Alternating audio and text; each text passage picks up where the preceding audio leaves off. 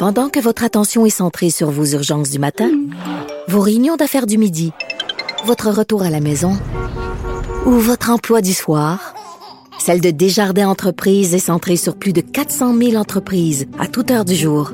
Grâce à notre connaissance des secteurs d'activité et à notre accompagnement spécialisé, nous aidons les entrepreneurs à relever chaque défi pour qu'ils puissent rester centrés sur ce qui compte, le développement de leur entreprise.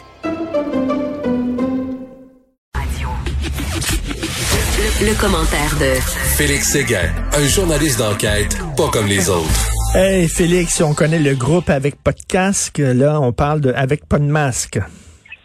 est bonne. J'aime ça. C'est bonne, c'est bonne. Ouais, avec pas de masque, puis avec pas de plurel, puis avec pas de distance aussi. Alors, euh, je vais te parler d'un sujet qui va nous amener, euh, d'ailleurs, au point de presse de, ben François Legault à 8h30 du matin. Euh, as-tu vu ces images-là de cette soirée très bien arrosée dans un bar de la rue Saint-Denis?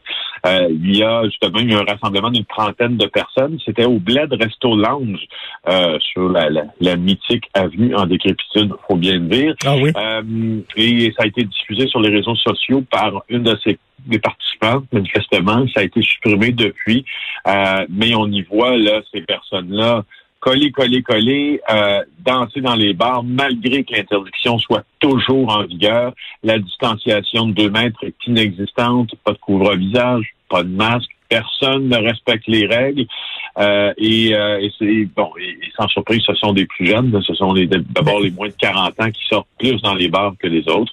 Et puis euh, le propriétaire du lounge, lui, ce qu'il nous dit, c'est qu'il y a eu une Alimou Condé qui s'appelle. Il, y a eu une perte de contrôle, c'est bien sûr. Il réfère à la consommation d'alcool des gens. Quand les gens commencent à boire de l'alcool, c'est difficile de faire respecter les mesures.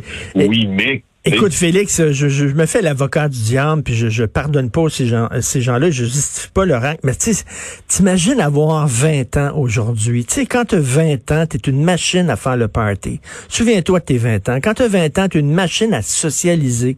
Et t'imagines à quel point ça doit être plate et on te vole ta jeunesse. Mais littéralement, ce virus-là est en train de leur voler leur jeunesse. Pas le droit d'avoir du fun, pas le droit de faire le party. Euh, on te dit que si tu rencontres une fille dans un bar un soir, faut que tu portes un masque et tout ça. C'est l'enfer. Vraiment. Ben, moi, je, suis d'accord avec toi euh, en partie à ce mm. sujet-là, puisque ce que je, suis d'accord avec le fait qu'effectivement, quand tu as 20 ans, euh, une n'attend pas l'autre, une fête n'attend pas l'autre. Ben euh, et puis tu veux socialiser, puis c'est important d'ailleurs pour ton développement, même avant 20 ans. Par contre, ce que je trouve ce, dont je me plaindrais si j'étais jeune, c'est que, mais là, ils ont peut-être pas la pleine conscience de ça, c'est que ça bousillait les rites de passage, cette mmh. foutue pandémie-là.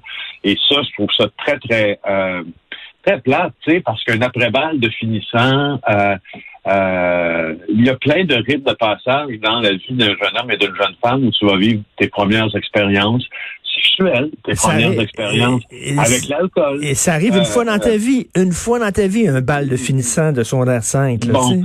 Alors ça, ça c'est une chose. Mais tu sais, les rassemblements dans un bar, je trouve que c'en est une autre. Hmm. Euh, j'aurais beaucoup plus de, facilité à tolérer que euh, des jeunes euh, aient pu se rassembler, si tu veux, pour, je sais pas moi, fêter la nouvelle année qui commence ou fêter une, une graduation qu'ils n'ont pas eue. Hmm. Mais si c'est un rassemblement qui est basé sur des critères que festifs, pour avoir du plaisir. Évidemment, à, 20 ans, on est quand même, on a quand même l'âge de raison, on est notre libre arbitre, on est capable de faire ces choix-là, j'en suis convaincu aussi. Et qu'est-ce qu'on fait avec ces, ces, ces récalcitrants? Parce qu'écoute, c'est pas parce qu'on le dit pas, là, on n'arrête pas de répéter le message que c'est important de penser aux autres, etc.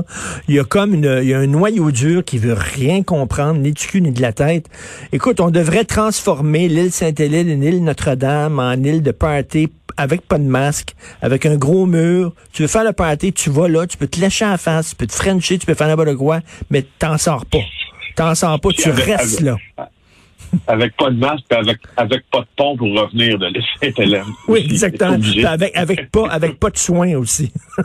avec pas de soins, avec pas de pont, avec pas, avec pas de carte d'assurance maladie aussi.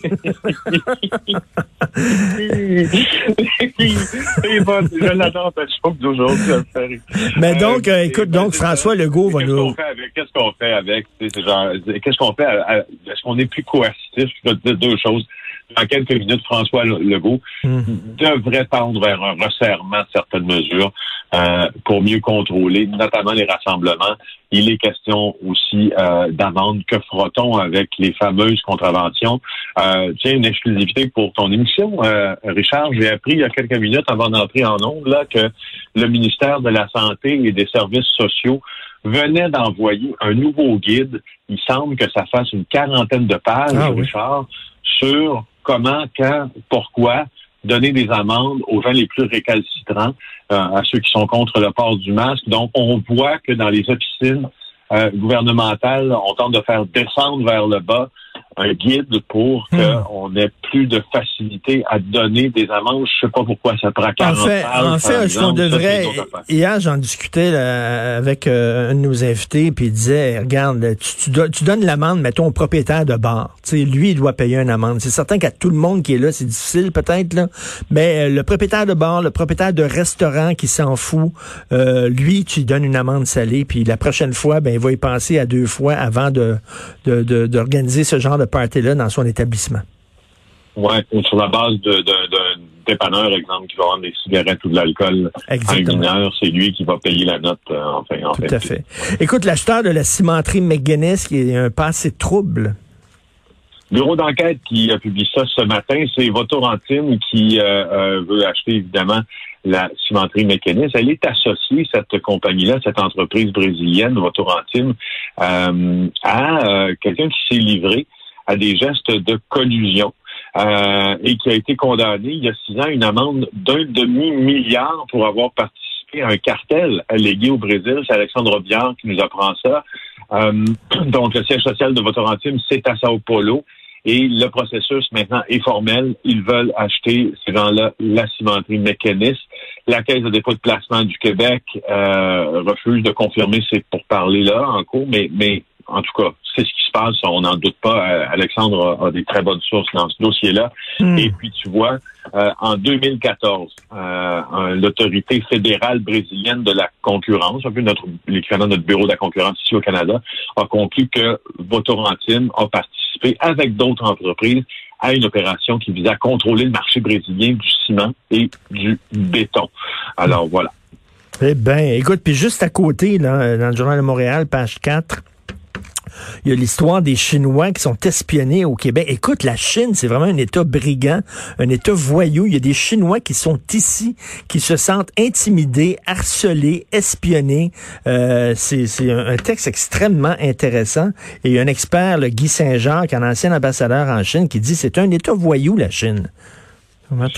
Et, du fait, et de moi, ce que je, ce que j'avais constaté quand on avait, il y, a, euh, il y a pas si longtemps, quand on avait publié un texte aussi basé sur des informations du Service canadien de renseignement de sécurité sur les espions chinois, euh, il semble qu'il euh, soit présent dans plusieurs strates de notre société, mais énormément. Évidemment, tu sais que le secret commercial est convoité par par l'empire chinois, mais, mais ils sont présents beaucoup dans les universités. Puis il y avait eu notamment euh, des informations de sources euh, qui nous disaient qu'à l'université de Sherbrooke, dans les sphères de recherche notamment de l'université de Sherbrooke, le CRS avait identifié euh, plusieurs étudiants chinois qui étaient en fait des espions pour le compte de leur pays d'origine. Alors, tu sais, c'est ah, une, une université, le lieu de savoir, le lieu, le lieu de culture, le lieu d'échange.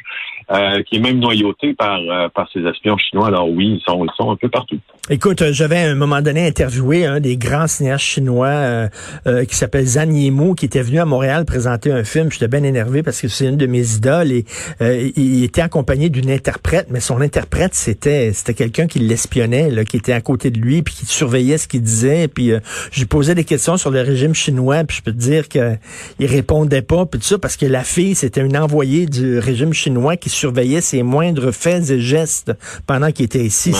C'est vraiment, on dirait, c'est la guerre froide. écoute, tu veux nous parler aussi d'une relation des Hells qui a été abattue à Saint-Hyacinthe?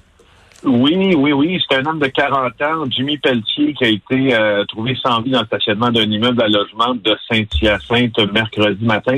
Juste te dire que ce gars-là, lui, est très, très connu des policiers, euh, notamment de la région de Saint-Hyacinthe, mais aussi euh, des escouades qui s'occupent de la lutte anti-motard. Il est proche des Hells Angels de Québec. C'est pas un membre en règle. On a, on a souvent tendance à, à mettre euh, tous les Hells Angels dans un, dans un fourre-tout, là, où dès qu'on est près du club, on est un membre en règle. C'est une chose, c'est une relation. C'est un vendeur de drogue, pour tout dire, euh, Jimmy Pelletier. Alors, il a été attaqué en matinée près de son véhicule euh, qui était garé à l'arrière de son domicile. Le voisin a découvert son corps. Il semble que ce soit euh, une affaire de drogue qui a mal tourné.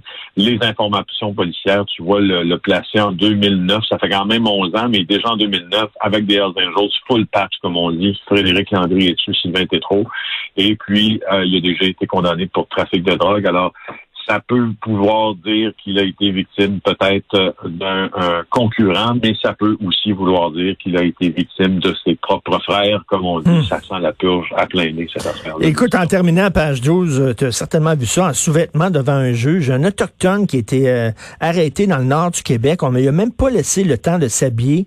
Euh, il a été amené à comparaître à la cour alors qu'il était seulement en sous-vêtements. Et son avocat dit, je suis révolté. Quand on arrête un mafieux ou un Hells on lui laisse le temps de s'habiller. Il dit, mon client, on l'a arraché de son divan sans vêtements, on l'a traité comme une bête de cirque. C'est pas un cas isolé du traitement envers les Autochtones. Écoute, c'est incroyable quand même, là. Ouais, ouais, en Waswanipi, dans le nord du Québec, hein. ça, a été nié par la SQ, cela dit, là. Alors, euh, mm. mais effectivement, si ça s'est passé comme l'avocat le dit, euh, c'est absolument dégueulasse. C'est assez indigne euh, d'une société avancée. Mais ben, écoute, Félix, on s'en va tout de suite à la pause et en revenant, bien, bien sûr, on va tous regarder euh, François Legault qui va nous annoncer probablement des mauvaises nouvelles. Bonne journée malgré tout. On se reparle demain, Félix. Salut.